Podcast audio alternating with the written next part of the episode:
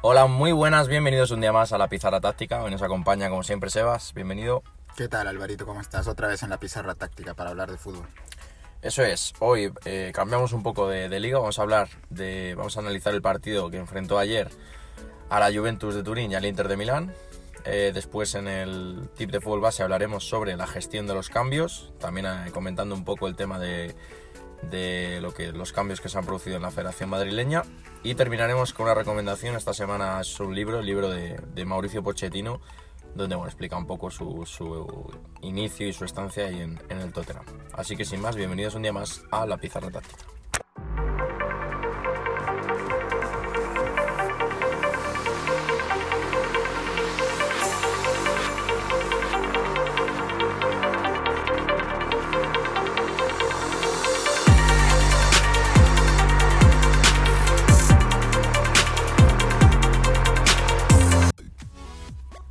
Comenzamos como hemos dicho con ese análisis del Inter 1-2 Juventus que se, que se jugó ayer. Eh, bueno, en- este partido nos ha llamado mucho la atención por el buen papel que hizo el Inter ante el FC Barcelona Champions y ya que se enfrentaba a uno de los equipos punteros de la serie, pues bueno, hemos decidido analizarlo y bueno, ¿qué, qué destacas, Sebas, sobre todo este partido? Bueno, primero hay que identificar el sistema con el que han jugado. El Inter de Milán, como ya se viene haciendo habitual, con un 5-3-2 cuando no tenía el balón, uno- uno 5-3-2 cuando no, no tenían el balón en fase defensiva. En fase ofensiva era más un 1-3-5-2.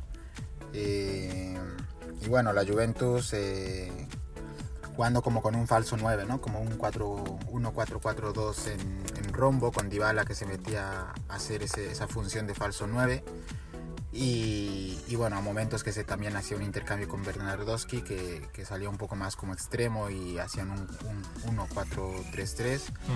La Juve creo que busca sobre todo generar por banda izquierda, eh, banda derecha del Inter de Milán, eh, buscando esos, esas diagonales a espalda de esa línea de tres, a ese espacio semilateral, pasillo lateral más o menos. Y era nada más recuperar, mover un poquito y buscar esa diagonal, ¿no? Eh, para que llegue Ronaldo, para que llegue Matuidi también en caída, que al final el, el que hacía grande el campo no era el lateral como es como generalmente se ve en fútbol, sino que el- eh, se metía un poco Ronaldo por dentro y, y llegaba a, a- a doblar eh, Matuidi que salía mucho por fuera, ¿no? A, a poner esos centros laterales y demás. Eso es, ¿no? Sobre todo cuando, cuando era una acción más vertical, más de recuperar el balón y buscar transiciones rápidas, era Ronaldo, ¿no? El que corría. Hay una jugada en la primera parte donde recuperan y directo balón a la espalda que era Cristiano, que luego creo que recorta para adentro y tira. Y cuando ya era juego posicional o tenían un poquito más de posición, sí que es verdad que Cristiano se metía por dentro como de segundo delantero y era Matuidi, ¿no? El que buscaba centro lateral o, o ayudar al lateral o, o esas situaciones ahí más de izquierda. Sí, eso es. Eh, al final creo que le ha funcionado. Buscaban mucho el tercer hombre. Al Ujú. final Dybala juega mucho de cara para, para salir por fuera, con llegadas de Matuidi, como dices, y, y bueno, han generado mucho, sobre todo por banda izquierda, bueno, banda derecha del Inter de Milán y, y creo que eso la Juventus, ¿no? Sí, al final yo creo que la, el Inter estaba marcando al hombre a los tres del el Inter, como ha dicho Sebas, estaba 1-5-3-2 en defensa y esos tres del medio, la- los, los tres mediocentros del Inter, marcaban al, al hombre a los tres de la, de la Juve, tanto a Kedira como a Yannick como a... ¿quién era el otro? A Matuidi Matuidi. a los tres. Entonces, claro, al marcar al hombre a pares, se generaba un espacio a su espalda, que yo creo que es lo que ha buscado la Juve, ¿no? No jugar tanto con mediocentros, sino jugar directamente con los puntas, que al final Dybala, Bernardeschi y Cristiano se estaban moviendo en esa zona entre los centrales y, la línea de medios y jugar de cara para a partir de ahí ya pues buscar pase a espalda, buscar jugar por fuera y viene, así viene el gol de Higuaín, la segunda parte.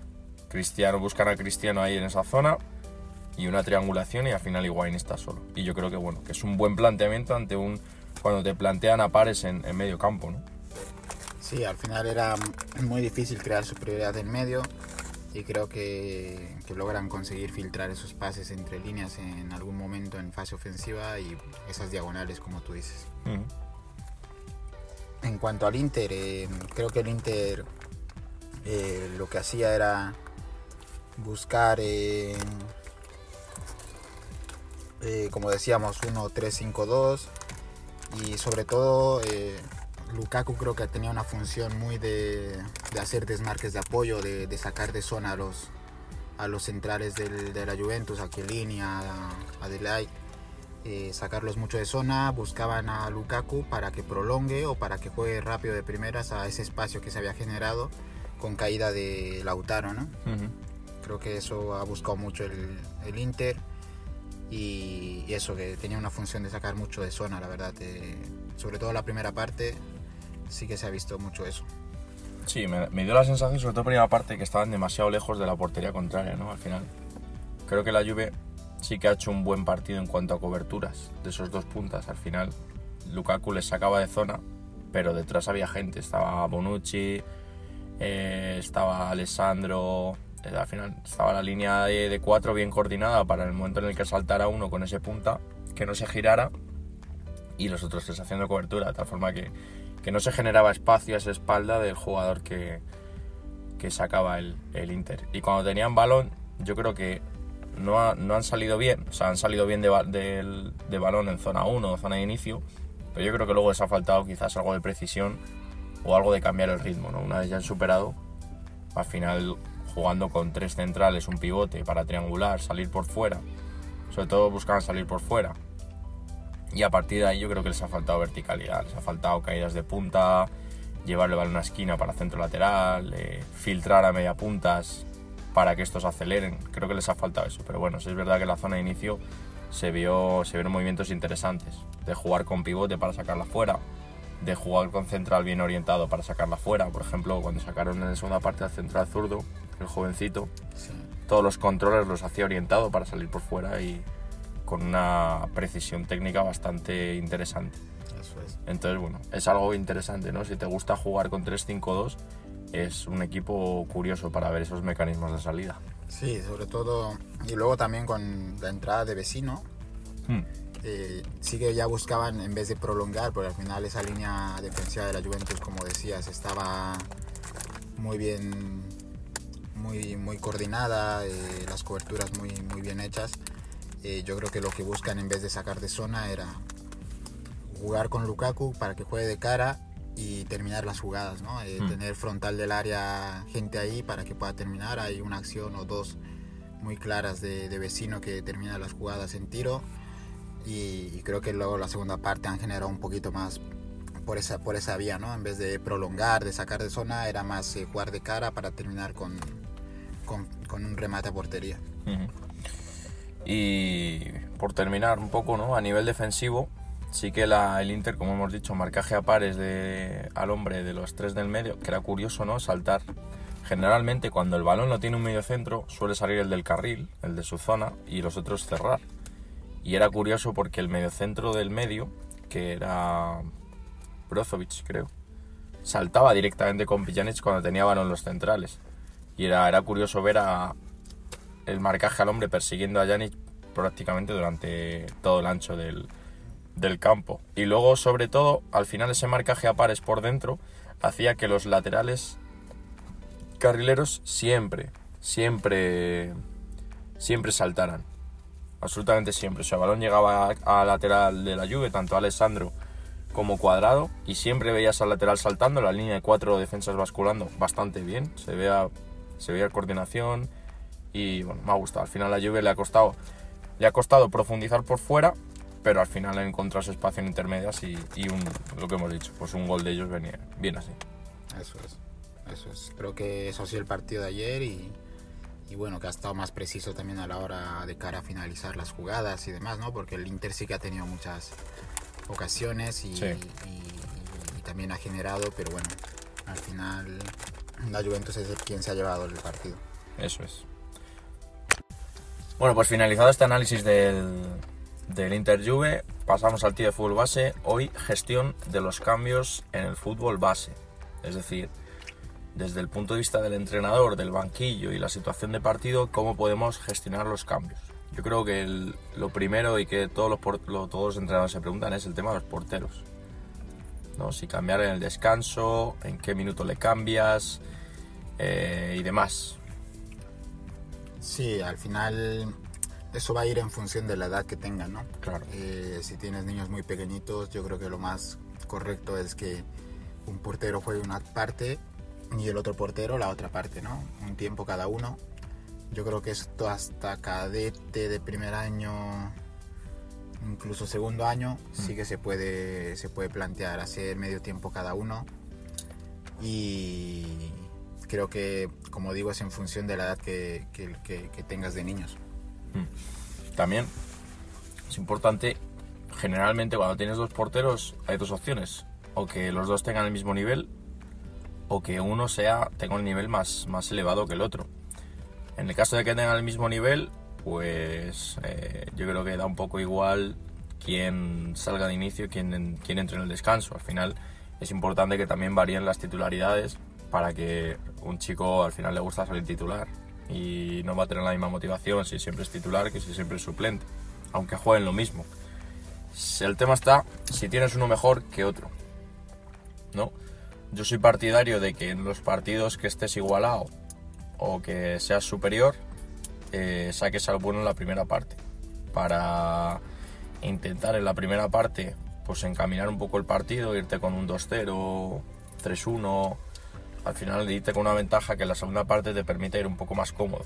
Ahora, partidos donde te estés jugando las cosas, yo creo que al final te lo juegas en la segunda parte. Si la primera parte consigues estar vivo, eh, te lo vas a jugar en la segunda. Entonces yo creo que ahí es interesante sacar al flojo en la primera y al, al mejor portero en la segunda para, para terminar o rematar el partido. Sí, sí, eso va en función de la situación del partido, del rival y de todo eso, como tú dices, eh, va, va a depender del rival y de, de, de- de cómo quieres afrontar ese partido. Eso es. Eh, más, tema de los cambios, tema de minutos. Es decir, eh, cuántos minutos puedo sacar a- al chico. ¿no? A lo mejor el más flojo o el que pone entrenado.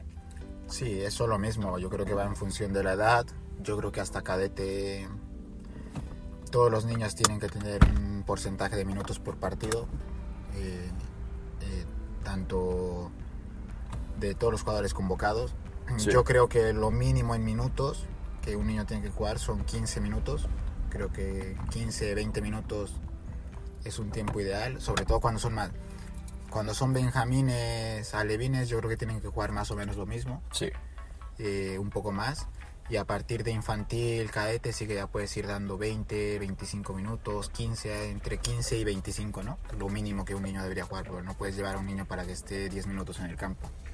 eso es. Teniendo en cuenta que los partidos también en tiempo son menores que un partido oficial. eh, al final, infantiles juegan 35 minutos por lado y los eh, cadetes juegan 40 minutos. Entonces, si tú llevas a un niño para que juegue 10, 5 minutos, eh, prácticamente es, no, ir para, para salir y entrar. Entonces, eh, yo creo que eso es lo ideal, ¿no? Un porcentaje mínimo en, en tiempo sería entre 15 y, y 25 minutos en función de la edad. Si son más pequeñitos, yo creo que deberían jugar la misma cantidad de minutos. Eso es.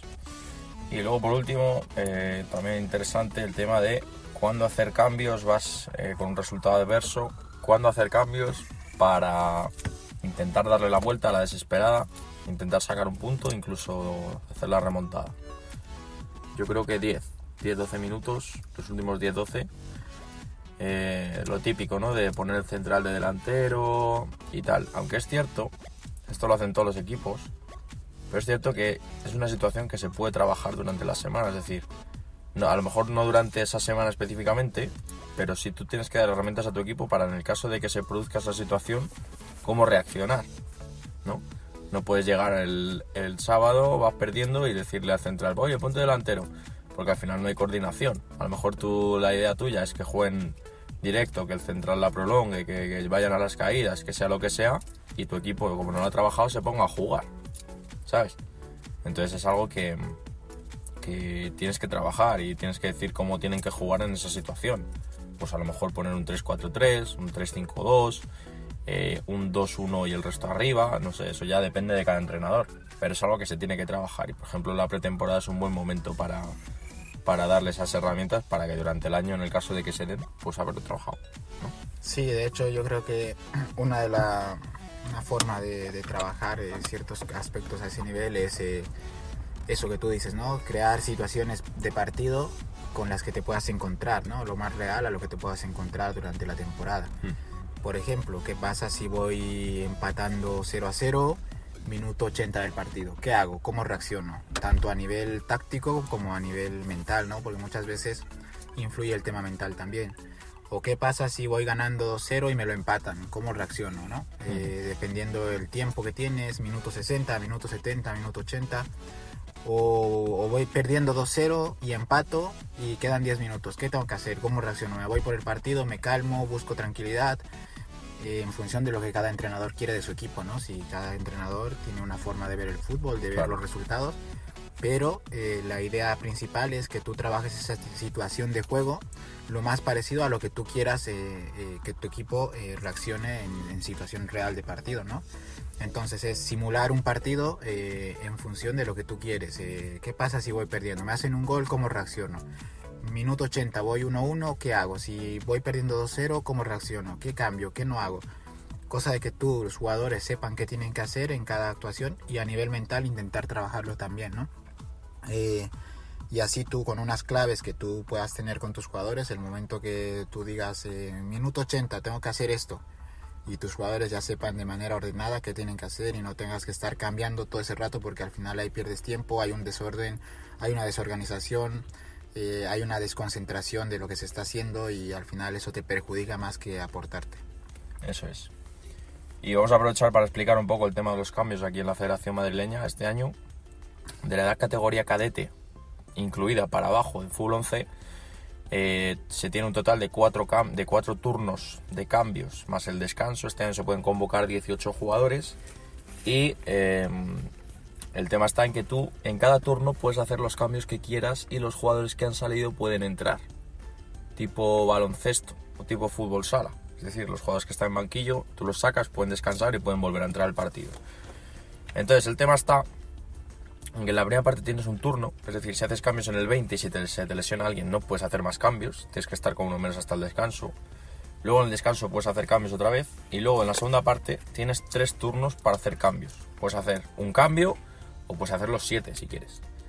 Entonces, bueno, también este año aquí en el fútbol base en la Comunidad de Madrid va a cambiar un poco el tema de, de esa estrategia de los cambios, porque a lo mejor puedes sacar a los titulares en la primera parte, los quitas en el descanso y a lo mejor si lo- el resultado es adverso los últimos 10 minutos, 15, los puedes volver a meter. Entonces va a ser, va a ser curioso y, y desde luego van a surgir estrategias para, para aprovecharlo. Desconocemos si es así en otras comunidades o en otros países, pero bueno, es una metodología que ha implantado este año la Federación Madrileña, es curiosa y veremos a ver qué, qué aceptación tiene. Eso es, creo que de momento por los comentarios que he escuchado de muchos entrenadores eh, les gusta la idea, les gusta saber que pueden rotar, que sus jugadores pueden descansar. Creo que no he escuchado muchos, muchas, muchas cosas negativas de esta nueva normativa de la Federación Madrileña, pero bueno, habrá que, habrá que ver, habrá que hablar con entrenadores para saber qué piensan, cómo lo van a afrontar, cómo, cómo van a, de cara a partidos y situaciones que se puedan presentar, cómo lo van a gestionar, ¿no? Eso es. Y para finalizar este podcast, eh, como hemos dicho, la recomendación del libro de, Mo- de Mauricio Pochettino, Un nuevo mundo, ¿no? Donde habla un poco de su experiencia al Tottenham, cómo llegó, qué se encontró, ¿no? Una nueva situación de vida y demás. Sí, al final el libro te cuenta un poco la historia escrita por él, ¿no? Porque lo, que cuentan en el libro es que le dan un diario, un cuaderno a él para que vaya escribiendo eh, cosas del día del día. Y luego eso se edita y se, se escribe el libro. Eh, el libro está muy bien porque te cuenta muchas cosas de, en cuanto a gestión de, de grupo, de qué se hace, cómo actuar ante ciertas situaciones que se le van presentando. Eh, en el Tottenham con ciertos jugadores, en muchos casos no te dan nombres, en otros casos sí te dan nombres. Y bueno, te habla un poco también de la gestión, bueno, de la de, lo, de las obligaciones y de lo que tiene que hacer un manager en Inglaterra, ¿no? O sea, porque allá tenemos que tener en cuenta que muchos equipos tienen esa, esa imagen de manager que no solamente tiene que hacer el tema de, de gestionar el vestuario del primer equipo, sino tiene que ver muchas otras cosas más, ¿no? Otras funciones. Y te cuenta un poco cómo es esa función de manager, ¿no? En Inglaterra eh, que, que, abarca muchas tareas más que van más allá de lo que es gestionar un equipo de 24 o 22 jugadores. Eh, luego te cuenta un poco la historia del español, te habla un poco de la familia, te habla mucho de, de tema de emociones. Eh, creo que Pochettino es una persona que, que, le gusta el tema de las emociones, de, de, de generar emoción en la gente, de, ser un poco ese líder, ¿no? desde la emoción. Sí, él es amigo de Sesco Spar, ¿no? que ya hemos hablado con él y hay un vídeo por YouTube de con el Southampton, creo que llevó, ¿no? ¿Alguna vez puede ser? Sí. Que, que pasa con Sesco Spar encima de las brasas y no sé qué, y lo hizo el año pasado en la final, antes de la final con, con el Tottenham, eso el es, Liverpool. Eso es, esa experiencia también te la cuenta, que pasa encima de las brasas, como tú dices. Entonces al final es una persona que se nota que ha leído también mucho tema de, de liderazgo, de autoayuda, y en ese, en ese sentido también sí que nos puede aportar mucho ¿no? a la hora de gestionar, porque él trata con jugadores profesionales. Eh, y luego te cuenta un poco la historia de, de, de, de cómo llegó a ser futbolista, de, cómo lo ficha Bielsa ¿no? en Newell's Old Boys, Sí. eh, de que le ven las piernas mientras él dormía, te cuenta un poco su historia de vida, te cuenta cómo conoce a su esposa, un poco el tema familiar. Y luego a nivel de fútbol, eh, lo que les digo, les va a aportar mucho eso. A nivel táctico, que también dice muchas cosas.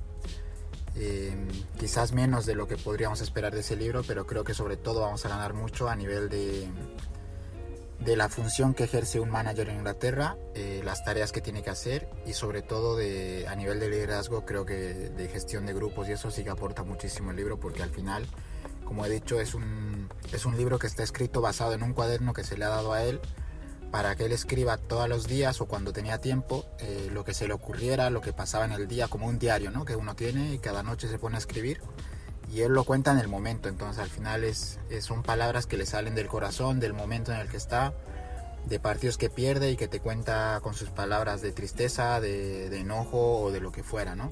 Entonces al final creo que es un libro que les va a gustar mucho y que les va a aportar un montón eh, en muchos sentidos, ¿no? No solo a nivel futbolístico, sino a nivel de liderazgo y, y gestión de grupos. Eso es. Pues ahí tenéis la, la, recomendación. Es importante para un, ser un buen entrenador no solo ver partidos, no solo analizarlos, sino también leer y, y aprender de, del resto. Y, y, este es un libro, pues yo diría, del top 10 ¿no? de, de, un entrenador. Así que ahí lo tenéis. Muchísimas gracias por, por, escucharnos y nos vemos en el próximo podcast con más fútbol, más análisis y, y más de todo. Un abrazo. Un abrazo y una recomendación, visitar la página web que también encuentran vídeos y demás cosas también en la página web. Eso es. Bueno, Un saludo. Adiós.